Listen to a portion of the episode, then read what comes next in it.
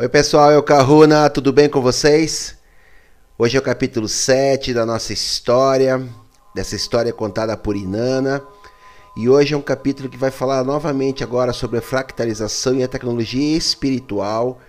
Inanna vai abordar bastante como que é feita a fractalização, como que o eu sou consegue entender essa fractalização, a maneira como ela entendia os seus fractais, objetivo dela de que algum desses fractais, algumas dessas experiências, né, de uma dessas reencarnações, é, acabasse despertando e esse despertar causasse a libertação da barreira de frequências e até a, a, a libertação de toda essa matrix. Né? Outro, outra coisa que é falado no vídeo de hoje também é sobre o controlador, o demiurgo, que dessa vez é dado o nome a ele. Se só pudesse derrotar ao Marduk. Foi com esse pensamento que terminamos o capítulo anterior. Inanna e Milinar passaram ao ovaloide transparente e se sentaram em silêncio. Ela observou as formas geométricas de Melinar, que se moviam de uma maneira tão rápida que, embora ela se esforçasse, não pôde reduzir sua velocidade o suficiente para distinguir uma forma das outras. Não obstante, deu-se conta de que muitas das formas eram estranhas. O grupo estava composto de algo mais que cubos, pirâmides ou inclusive romboides. Muitas das formas eram totalmente desconhecidas para ela, formas cuja memória não alcançava. Melinar lhe recordou que sua geometria de brilhantes representava uma linguagem codificada.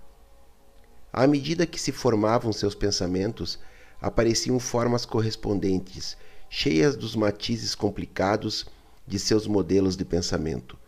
Quanto mais rapidamente se formavam seus pensamentos, com mais rapidez trocavam as formas geométricas, e aparecia um arco-íris que se fazia mais intenso quando seus pensamentos eram mais ferventes ou sua curiosidade se satisfazia.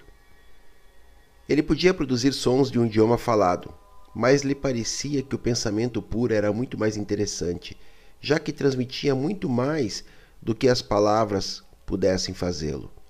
Esses pensamentos se criaram automaticamente na mente de Inanna em forma de conhecimento. Inanna estava muito feliz de ter o seu velho amigo de novo em sua realidade. Por um tempo, os dois simplesmente trocavam informações, recordando os velhos tempos. E Nana recordou quão cativante era ser uma forma como a de Milinar. Para ela era difícil compreender agora por que tinha desejado sair desse estado puro de beleza. Uma estranha energia interrompeu suas lembranças nostálgicas. Um guerreiro muito alto com uma tocha na mão parou frente a eles. Tinham-lhe cortado o pescoço de orelha a orelha, o que não era muito atrativo. O homem estava obviamente perplexo e terrivelmente confundido. Quem demônios são vocês? perguntou. E Nana o reconheceu. Era Olnivin, um de seus eu dimensional. Ela o tinha projetado no norte da Irlândia no século II. Seu DNA parecia prometedor, mas tudo tinha saído mal. Ele se negava a escutá-la, sem importar em que forma lhe aparecesse. Era óbvio que a forma em que ela estava agora tampouco serviria de muito. A Olnivin parecia muito atrativo o corpo sensual, mas firme dela. Ei, o que temos aqui? É a garota mais formosa que jamais tinha visto. Por Deus, sua pele é azul. Rapidamente, Nana trocou o holograma na mente de Olnivin. Deixou milinar em sua forma geométrica, pensando que Olnivin o poderia identificar como a luz de uma fada. Ela tomou a forma de um sacerdote druida, alto e que inspirava temor, mas não muito estrito ou julgador. Olnivin olhou fixamente ao sacerdote em meio da confusão. Aonde se foi ela? Quem demônios é você? Que mal este dia, pensou. Depois de um de seus acostumados excessos de doçura, deprimiu-se e lhe aconteceu algo estranho. Primeiro, houve uma dor aguda e rápida e logo começou a flutuar por cima de seu forte e formoso corpo. De cima olhava uma cena horripilante. Seu próprio filho estava de pé ao lado de seu corpo, com uma adaga larga, afiada e ensanguentada em sua mão. Confuso, o filho tremia e chorava em agonia. Olnivin olhava para baixo e via que o sangue saía abundantemente de sua garganta, a qual estava totalmente aberta. Ele estava acostumado a estas cenas, mas esta era diferente. Era a sua garganta e era o seu sangue. A porta se abriu de par em par quando sua esposa e seu irmão entraram no quarto. A esposa abraçou a seu filho, lhe agradecendo por ter vingado a sua honra. O tio lhe deu um tapinha nas costas e lhe prometeu que algum dia seria rei. O filho se voltou histérico e caiu ao lado do corpo soluçando: Pai, pai, assassinei-te, pai. Onivin flutuou ao redor de seu corpo enquanto sua concentração o permitia. Pôde ver a verdade de todo o drama. Sua bela esposa tinha estado dormindo com o seu irmão e os dois tinham conspirado para assassiná-lo, apoderar-se do castelo e do reino e colocar a seu irmão no trono. A única pessoa que podia aproximar-se o suficiente para assassiná-lo era seu próprio filho. A esposa passou muitas horas lhe contando histórias cruéis e outros dramas para convencê-lo de que teria que acabar com Olnivin. Finalmente teve êxito. Inclusive Olnivin sabia que se cedeu ao golpeá-la, mas agora estava morto e flutuava por cima do que uma vez foi seu castelo. As celebrações que houve ao redor do castelo lhe pareceram abomináveis e seu filho não se recuperava. Pouco depois, sentiu que uma força estranha o devorava, o qual o confundiu. Decidiu seguir a força aonde quer que fosse. Ele nunca tinha permitido que o temor o vencesse, de modo que agora estava frente a um sacerdote druida rodeado do que pareciam ser luzes de fadas. O sacerdote druida falou: Ó oh, Nivin, estávamos-lhe esperando. Deve relaxar e te acalmar agora. Aqui lhe cuidaremos. Ninguém te julgará. Está entre amigos. Inan olhou a garganta aberta e decidiu curá-la imediatamente, principalmente porque era algo grotesco. De todos os modos, Olnivin tinha sofrido o suficiente e não precisava andar por aí com o gogó pendurado para lhe recordar que não tinha ido muito bem em sua vida. Olnivin sentiu que sua garganta tinha sido restaurada. Como fez isso? Com um suspiro, soltou sua tocha e desabou cansado e sedento ante a sacerdote druida. Fazia três dias que não tomava nada ou eram três anos? O sacerdote falou de novo. Agora, Onivin, possivelmente deveríamos repassar os dados de sua memória. Sente-se o suficientemente forte para esta experiência? Estou morto? perguntou Onivin. Sempre é o mesmo, explicou Inanna a Melinar. Nem sequer sabem que estão mortos e eu pouco a pouco tenho que fazer o que se sintam cômodos em seu novo estado. É muito mais trabalho do que eu pensei que seria. Sim, Onivin, você está morto. Mas como vê, é só seu corpo o que está morto. Você, quer dizer, seu ser consciente e a experiência total de sua vida estão aqui conosco em outra dimensão. Não é algo tão mal. Pode me conseguir um gole? Vinho, cerveja? Algo servirá. O vício do licor tinha sido a causa de muitas de suas dificuldades mas Inanna produziu um copo de cerveja para o estremecido guerreiro. Atragou como se não houvesse um amanhã, o que para ele era certo. Deu-se conta de que não tinha o sabor apropriado. Não o fazia sentir tão bem como antes, mas se alegrou de tê-la e pediu outra. O sacerdote druida falou: Haverá muito tempo para isso. Nos concentremos agora em sua história, sua aventura e no contínuo espaço-tempo. Temos um trabalho por fazer. Você sabe? Um trabalho? Que trabalho? Ninguém me disse nada de trabalho algum. Eu simplesmente estava vivendo minha vida quando meu próprio filho me assassinou. Perdi meu reino e minha vida. O que quer dizer com isso de um maldito trabalho? Te acalme. Observemos sua vida, Onivin. Rodeou-os um holograma bastante grande e ambos observaram como o tempo se desenvolvia ante seus olhos. Inanna tinha estado pendente das aventuras amorosas de uma sacerdotisa druida no século II a.C., na Irlanda.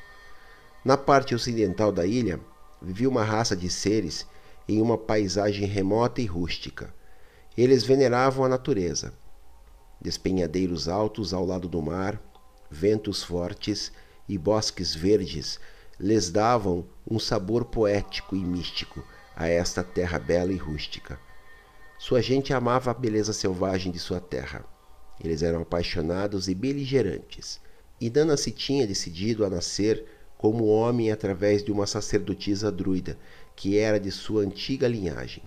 Fazia muitos séculos, os antepassados da moça tinham vindo dos muitos meninos que Inanna tinha produzido em suas cerimônias de matrimônio sagrado. A sacerdotisa estava apaixonada por um guerreiro valente e nobre, mas ele já estava casado. Sua paixão deu origem a um menino varão, mas a pequena sacerdotisa morreu no parto. O pai nunca reconheceu ao filho, e por isso Olnivin, um dos Zeus multidimensionais de Inanna, nasceu como órfão, sem ninguém que o cuidasse. Os druidas o tinham adotado e o converteram em um moço. Até em menino era muito formoso, e desde que começou a caminhar, cativou a todos os que o rodeavam. Com seu sorriso tirava o sarro às mulheres e as fazia rir. Todos o queriam e o povo inteiro o adotou. Ele tinha nascido com o dom de poder falar espontaneamente em rima. Esse talento era respeitado como sinal de que Olnivin era amado pelos deuses, como na verdade o era, especialmente pela Inanna. Olnivin Chegou a ser um homem forte e alto, formoso, de cachos de cabelo dourados. Começou a seduzir as damas logo que pôde, mas foi sua habilidade com a tocha o que lhe outorgou fama e fortuna. Na batalha entrava em uma espécie de transe, convertia-se em uma força e, em um arrojo frenético, derrubava inimigos atrás de inimigos, decapitando-os de um só golpe. À medida que crescia sua reputação, as pessoas chegaram a pensar que ele era um deus. Correu o rumor de que os deuses o tinham engendrado e que era imortal. Tudo que sabia de sua habilidade aplicava na batalha. Também desafiava todo aquele que falasse em rima e sempre ganhava. Como continuava derrotando a todo mundo em rima e em batalha, foi lógico que a gente o proclamasse como seu rei.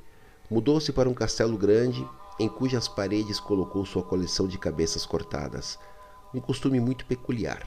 Pode imaginar-se que aspecto horrível que apresentavam essas paredes faria pensar duas vezes a quem queria atrever-se a atacar o castelo. Olnivin sempre tinha sido aficionado à bebida. Agora era o rei e ninguém podia evitar que bebesse ou que fizesse o que lhe viesse em vontade. Não dava contas a ninguém. Sem muito esforço, tinha todas as mulheres que queria. Elas virtualmente se entregavam. Nenhuma pôde acreditar quando finalmente se casou. Todas diziam que sua esposa deve tê-la enfeitiçado ou que ele tinha posto ervas em sua cerveja. Era certo que sua bela esposa vinha de uma extensa linhagem de bruxas. Algumas se atreviam a dizer que o poder de sua sedução sexual procedia da magia. Ela queria a Olnivin mas também queria riqueza e posição. Além disso, deu ao Olnivin o seu filho que tinha pedido. Um dia, um homem que se parecia com o se aproximou do portão do castelo, afirmando que ele era o filho do guerreiro que supostamente tinha engendrado a Olnivin. Eles sim se pareciam muito, embora Olnivin era muito mais atrativo e mais alto que seu misterioso novo irmão. Onivin era muito crédulo por natureza. Aceitou ao irmão e se alegrou de ter alguém com quem beber e farrear. Seria muito bom que seu filho tivesse um tio, e este irmão era rico. Uma vantagem para sua corte. Onivin não se deu conta da atração que havia entre sua bela esposa e seu novo irmão, mas todos os outros perceberam. O irmão passou muitas horas ensinando ao sobrinho história e a arte de espadachim. Por um tempo foram uma família. Inanna, que tinha encarnado no Onivin e simultaneamente o estava observando como seu eu total, começou a dar-se conta de que estava perdendo a batalha contra a natureza baixa dele. A poderosa programação que havia em sua carne e sangue chegou a dominá-lo. A matéria e os cinco sentidos estavam sujando o espírito. Durante este período, Inanna se esforçou para inspirá-lo lhe apareceu em forma de dragão, de Deus, de deusa. Isso foi um grande engano. E finalmente, como guerreiro antigo, animou-o a que se fora sozinho, a que contemplasse a fonte de sua poesia e de sua grandeza. Mas, inclusive, quando conseguia convencê-lo de que escutasse, o que não era muito frequente, e quando lhe prometia que o faria, imediatamente ia beber. Esquecia tudo que tinham praticado, e Nana se sentia muito frustrada. Onivin possuía os genes apropriados, era dotado, pôde ter tido acesso a todas as dimensões, inclusive com o corpo humano. Pode ter trazido frequências de iluminação ao planeta Terra, mas não. Preferiu embebedar-se e seduzir mulheres. Que desperdício tão descomunal! Inanna esteve a ponto de deixar de observar sua vida. Era tão aborrecida e repetitiva, com o tempo até sua poesia se tornou monótona. O matrimônio não evitou que Onivin seguisse procurando mulheres. Tinha a tendência de pensar que qualquer ser em saias pertencia a ele, embora fosse só por uma noite. Pode imaginar as cenas que se apresentavam com sua esposa no castelo. Ela tinha um caráter irritável que desatava sobre Onivy quando o considerava necessário. À medida que passavam os anos, convertia-se mais e mais em uma árpia rabugenta. Até chegou a irritar a Inanna. Não terá que culpar a mulher, mas por Deus, suas diatribes de ciúmes e seus chiliques eram mais do que qualquer um podia suportar no castelo. Todo mundo sabia que Onivin era rebelde, mas sempre tinha sido assim. Depois de tudo, era tão encantador e tão formoso. Todos viam sua esposa como uma bruxa e pensavam que não era estranho que procurasse a outras mulheres. Então, a bebida começou a ter seus efeitos daninhos, inevitáveis na mente de Onivin. Ele começou a deteriorar-se, começou a golpear a sua esposa quando ela o repreendia. Ele era grande e ela era pequena, e as cenas se voltaram grotescas. Ela corria a procurar o irmão de Onivin e chorando lhe mostrava o sangue e os machucados. Com o tempo, obteve que seu filho, o irmão e a maior parte da corte se voltassem contra o rei. Ele se voltava cada vez mais e mais violento. Cada noite bebia até ficar na letargia e perdia o conhecimento. Seu fiel servente, que teria matado a qualquer um que se atrevesse a tocar seu rei, levava-o cada noite a seu quarto Onivin tinha salvado a vida deste homem muitas vezes em batalha. Ninguém se atrevia a atacar a Onivin frente a frente. Inclusive bêbado, era temível. Só havia um que tinha permissão para entrar no dormitório do rei, seu filho. A esposa de Onivin sabia que a única oportunidade de matar o seu marido era convencer a seu filho de que lhe cortasse a garganta enquanto dormia indefeso. Onivin observou vagamente o holograma de sua vida. Inanna esteve a ponto de voltar para seu corpo azul, mas rapidamente converteu-se na forma familiar do sacerdote druida. Então, meu filho, vê como foram as coisas para ti? Ao princípio, Onivi não pôde orientar-se e se sentiu enjoado pelo filme transparente que se apresentava ante seus olhos. Não quis voltar a ver a parte em que o sangue saía em jatos de sua garganta. O sacerdote apagou esta repetição e por uns momentos reinou um silêncio infinito. Onive recuperou a serenidade e falou: O que disse quanto a que terei que fazer um trabalho? Pelo menos sua curiosidade não estava extinta.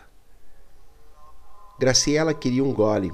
Preferia o vinho francês vermelho, mas essa noite algo serviria. Montanha Perdida ficava muito longe de Nova York. Já se estava acostumando ao silêncio mas se sentiu um pouco vulnerável sem o ruído e a atividade da cidade, que lhe dava uma falsa sensação de segurança. Acomodada em sua cabana de troncos e acompanhada de seus dois cães, Graciela admitiu que se sentia mais segura estando sozinha nesta montanha que em qualquer lugar da cidade. Qualquer um pode se sentir tão sozinho em Montanha Perdida como em Nova York. Houve dias na cidade que não falava com ninguém ela sempre tinha sido uma solitária. Tinha nascido em uma família enriquecida do Velho Sul e sempre pensou que de algum jeito tinha aterrizado na família equivocada. Para ela, tinha sido fácil acreditar que, na verdade, poderia ser uma extraterrestre. Pois nunca se sentiu à vontade na terra. Dentro de seu ser havia um sentimento de um profundo vazio que sempre esteve com ela. Era como se soubesse que não pertencia a esse lugar e desejava ir para casa. Ficasse onde ficasse. Ela tinha viajado muito. Casou-se, divorciou-se, uniu-se a grupos, tinha-os abandonado e tinha lido muitos livros, mas ninguém tinha as respostas que estava procurando. Tinha lido que os monges no Tibete se encerravam em celas escuras durante um ano e não falavam com ninguém. Ela estava pronta para fazer o mesmo, mas à sua maneira. Pensou em sua infância enquanto se servia um merlot californiano. Seu pai era um empresário de centros comerciais, não aqueles enormes que absorvem tudo, mas pequenos que aparecem em todas as partes para contribuir com sua estética ao infortúnio suburbano. Ele era muito rico e estava muito ocupado, muito ocupado para atender a sua filha. Todo mundo lhe dizia que deveria estar feliz e agradecida.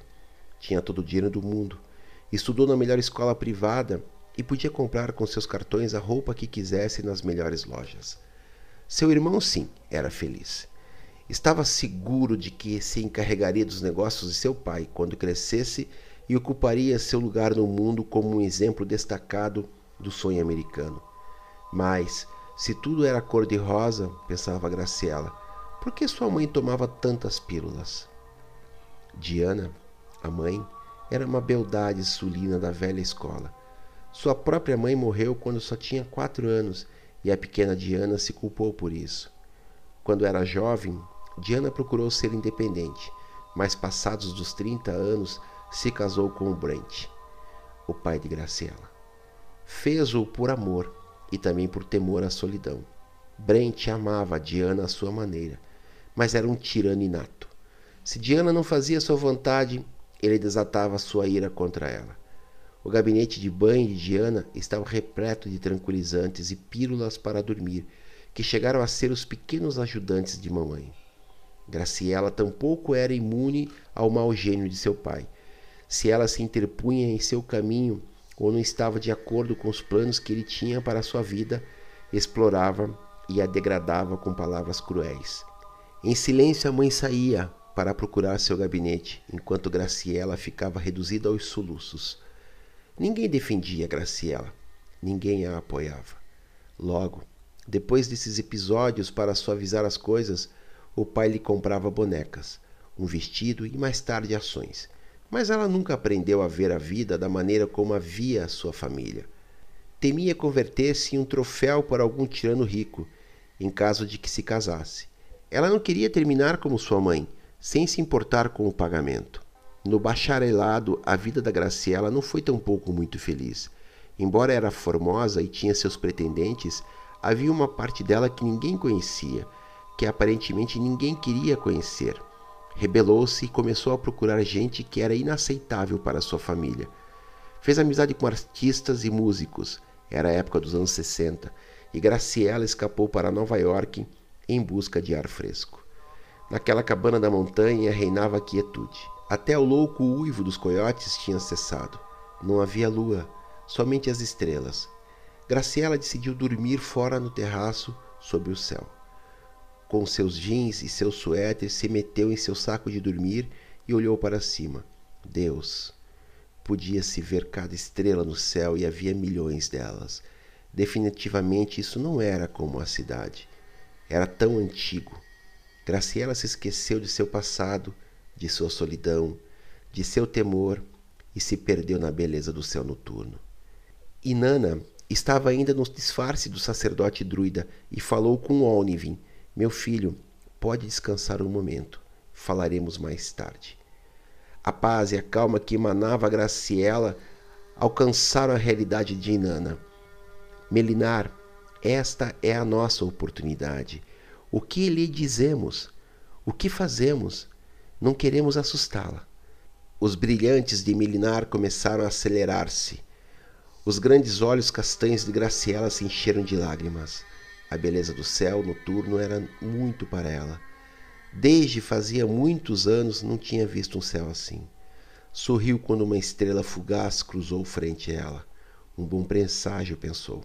Este é meu lar. Aqui encontrarei o que estou procurando.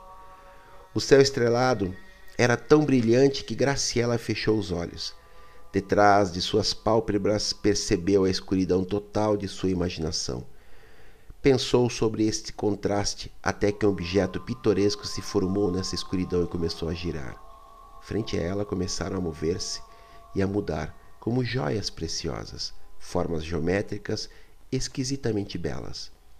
Era um espetáculo digno de presenciar e ela não queria que se afastasse.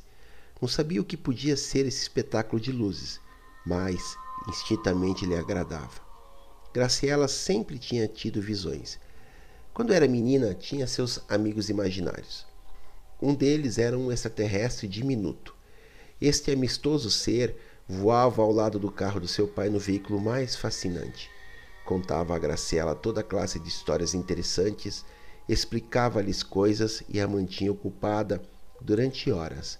Em anos posteriores, Graciela desejou recordar algo do que lhe havia dito esse ser, porque eu tinha esquecido.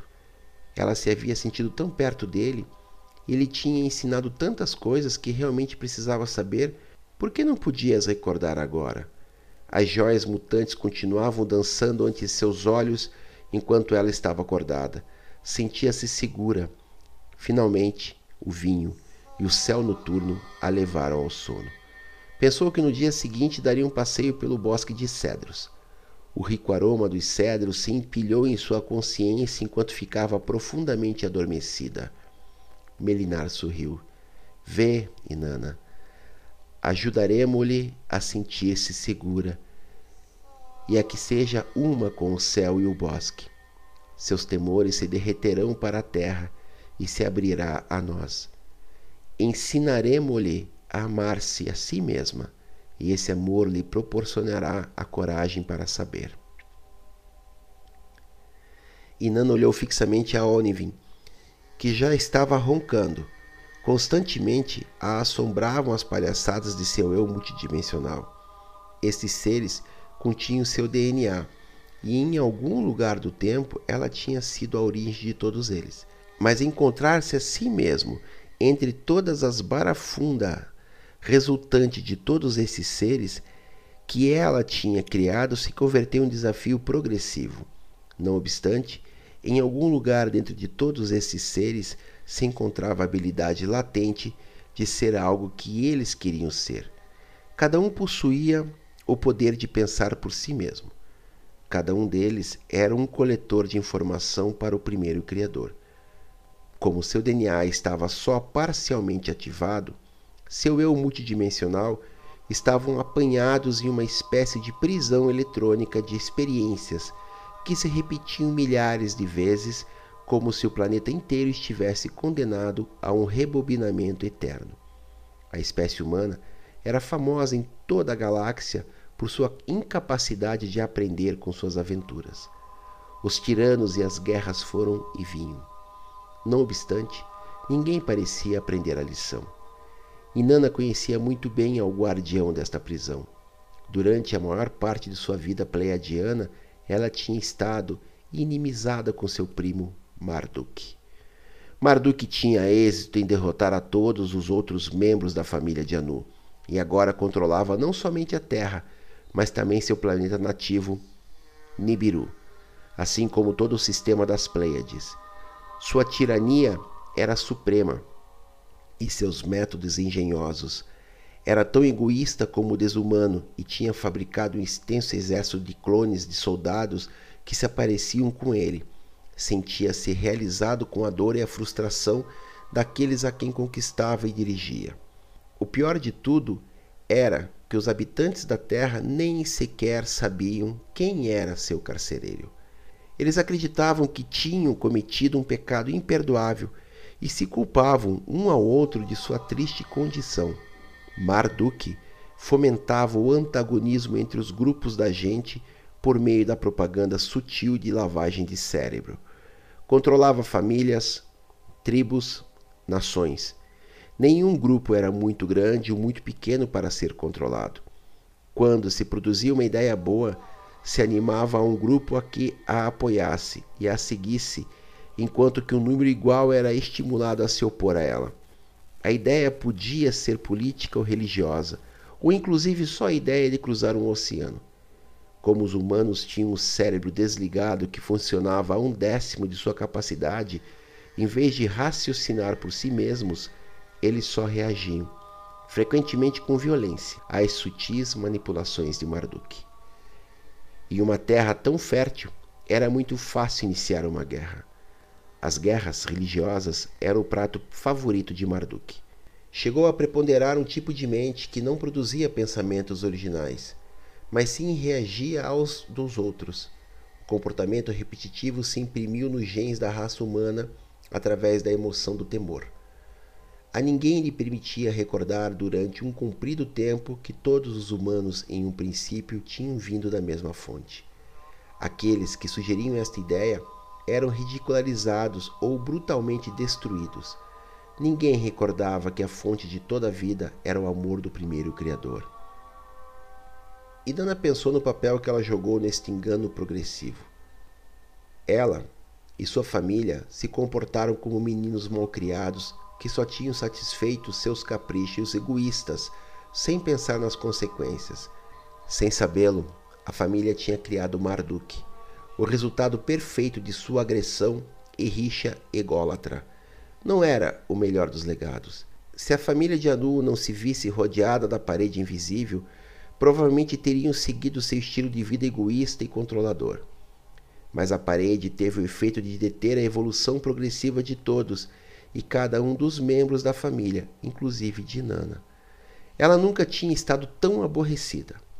Era como se toda a emoção e a espontaneidade tivessem desaparecido de suas vidas. Como não tinham outra alternativa, o único que ficava era reparar o dano que tinham feito na terra. Para que desaparecesse a parede, terei que liberar a espécie humana de sua roda repetitiva, para que começassem a evoluir e deixassem de adorar ao Deus cujo nome nem sequer conheciam, Marduk de modo que Inanna e muitos outros membros da família tinham escolhido projetar porções variáveis de si mesmos para corpos em múltiplos marcos de tempo. Eles tinham a esperança de que alguns destes eu multidimensionais pudessem ativar os genes perdidos da espécie e criasse o potencial para uma mudança total sobre a Terra. Que pena! Suas esperanças começaram a murchar-se e esta tarefa estava resultando muito árdua no melhor dos casos. Não era benéfico dizer aos humanos que faz mais de 500 mil anos que uma raça extraterrestre tinha invadido a Terra. Era igualmente inútil lhes dizer que seu DNA tinha sido desligado parcialmente. Marduk tinha muito êxito em desprestigiar essas ideias desde o começo, e qualquer um que as expressasse era ridicularizado os humanos eram tão inseguros que facilmente esqueciam a ideia de contar ao outro que não estavam de acordo com o consenso geral. Qualquer um que via ou escutava algo que não estava de acordo com o que a maioria pensava era desacreditado e, em algumas épocas, até os queimavam em um madeiro. A televisão e mais tarde os computadores se converteram na ferramenta principal para o controle dos pensamentos das massas. A autoestrada da informação facilitou a Marduk o controle sobre a mente do planeta inteiro. Na verdade, os monitores de computadores e televisão se converteram em espécies de altares em cada lar. A gente se sentava frente a eles durante horas, enchendo suas mentes com a propaganda de Marduk. As posses aumentaram e afogaram as pessoas à medida que se endividaram mais e mais e lutavam por ser tão famosos e ricos como os que vinham na TV. A maioria dos lares tinham pelo menos três desses aparelhos. A raça humana inteira queria ser rica. Os ricos e poderosos eram respeitados sem importar como era seu caráter ou comportamento. As frequências eletrônicas que envolviam a Terra faziam quase impossível a comunicação entre a Inanna e sua família e seu eu multidimensional, porque ninguém estava escutando. Inanna observou como dormia Graciela. Seus cães a faziam recordar os dois leões domésticos que tanto amou na terra. Os cães despertaram quando a consciência de Nana se enfocou sobre eles. Possivelmente, pensou ela, posso me comunicar com a Graciela. E Nana se permitiu o sentimento de esperança à medida que esquadrinhava os dados da vida de seu outro eu multidimensional. Bem, pessoal, esse é o final do capítulo 7. Falando um pouco mais de tecnologia espiritual e definitivamente nomeando o grande deus carcereiro, o deus demiurgo, né? Marduk. É isso. Mahalo no Iloa.